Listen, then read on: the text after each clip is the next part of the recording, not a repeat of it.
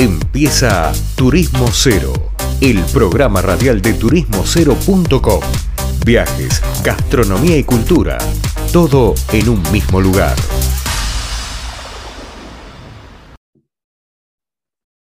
Bien, estamos acá en otro, en otro, eh, como se dice, luego de la tanda, en otra nota, otro bloque de Turismo Cero Radio. Estoy un poco distraído, pero bueno, para eso quería invitarlo nuevamente a Ricardo López Gotti, que es historiador y había estado con nosotros hace unos programas hablando sobre patrimonio cultural, historia y turismo.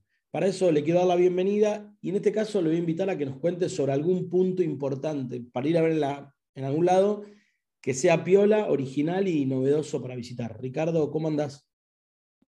Hola, Leandro, gracias por invitarme nuevamente hemos causado repercusión en las redes y en las notas. Así que bueno, quería invitarte, como habíamos quedado, a que nos cuentes eh, de algún lugar piola para ir a visitar y empezar a recorrer esto de manera diferente, porque hasta ahora, bueno, pasó un fin de, pasa un fin de semana largo y los destinos, los 10 destinos, 15 destinos más concurridos son siempre los mismos.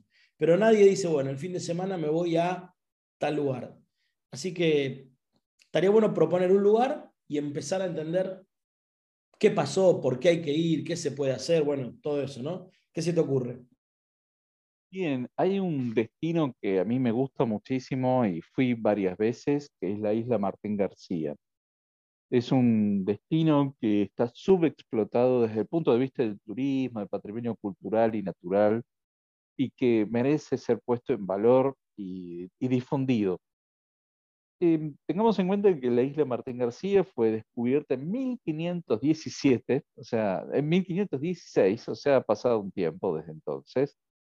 Em, es decir, ya estamos más de 500 años de que ha sido descubierta esa isla en el Río de la Plata, muy cercana a la costa uruguaya, y de hecho, Martín García y la antigua isla de Timoteo Domínguez, que es una isla uruguaya, finalmente se han fusionado por tierra y tenemos la realeza de que es la única frontera seca que hay entre la República Argentina y la República Oriental del Uruguay.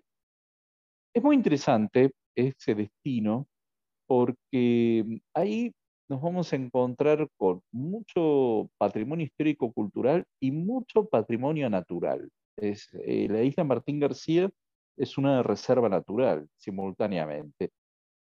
Bueno, la verdad es que ha sido un escenario de distintos enfrentamientos y situaciones bastante paradigmáticas de la historia argentina.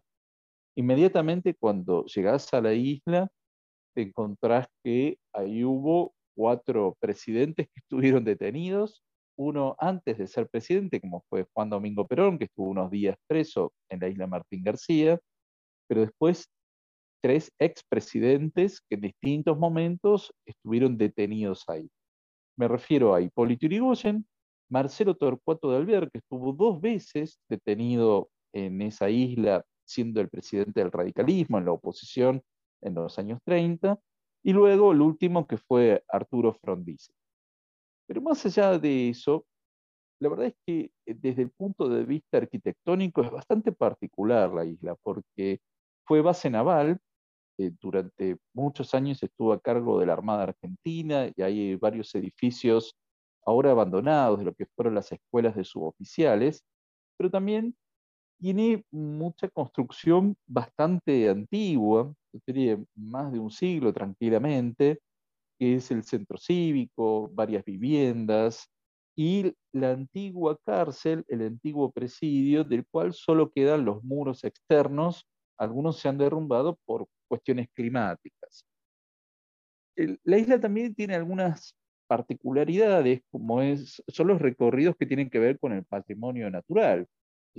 Antiguamente había algunos ciervos que vivían ahí, se han ido muriendo y no, no se han procreado, pero la verdad es que es muy interesante también como un recorrido desde lo, desde lo natural, porque hay una gran riqueza de fauna y flora. Y por otro lado, eh, está el cementerio, que hay toda una leyenda al respecto. Eh, la verdad es que no, no, condice con eh, el, verdadero contenido histórico, pero hay toda una leyenda al respecto, pero hay un pequeño cementerio hubo varios, algunos se han ido perdiendo y se desconoce dónde están, pero eh, es muy interesante toda la, mística que se puede encontrar en esa isla tan interesante. Eh, también esa isla fue escenario de, distintos, de distintas batallas, ¿no? Formó parte de las luchas entre unitarios y federales, fue ocupada por los franceses durante un tiempo, fue ocupada por Garibaldi durante unos años. Sarmiento eh, tenía una especial predilección por la isla Martín García, a tal punto que escribió un libro llamado Argirópolis que proponía a esta isla como eventual capital de lo que él llamaba los Estados Unidos de América del Sur, que comprendían la Confederación Argentina, Paraguay y Uruguay, eh, cuestión que nunca se llegó a poner en práctica, pero también Sarmiento lo que proponía era el desarrollo turístico de la isla. Él decía, bueno, pongamos un vapor que vaya hasta la isla, que tenga un hotel, es muy interesante lo que él estaba planteando. Y hay un lugar abandonado que lo conocemos como el barrio chino. Hay varias interpretaciones sobre lo que fue ese barrio chino, pero es muy interesante porque ha quedado abandonado y cómo es que la naturaleza se ha ido apoderando de ese espacio y le da un aire muy particular, casi cinematográfico, a lo que es eh, esa zona.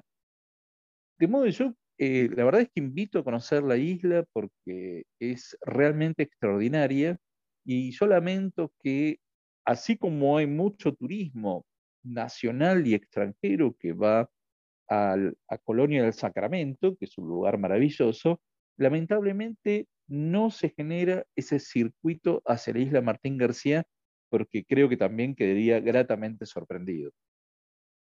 Vos sabés, Ricardo, que en último, hace muy poco que la empresa que hace viajes al Tigre, que es esta Esturla, ahora ofrece el paquete para ir a la isla y, entiendo que hay como una mini intención de volverlo a poner en boga, pero lo que me llama la atención es ¿Cuál era la obsesión de una isla eh, eh, antiguamente o hace unos años, digamos, que hoy por ahí no existe? ¿Por qué tanta obsesión en la historia por esa isla, que, al fin y al cabo era un pedazo del delta que es inmenso, ¿no?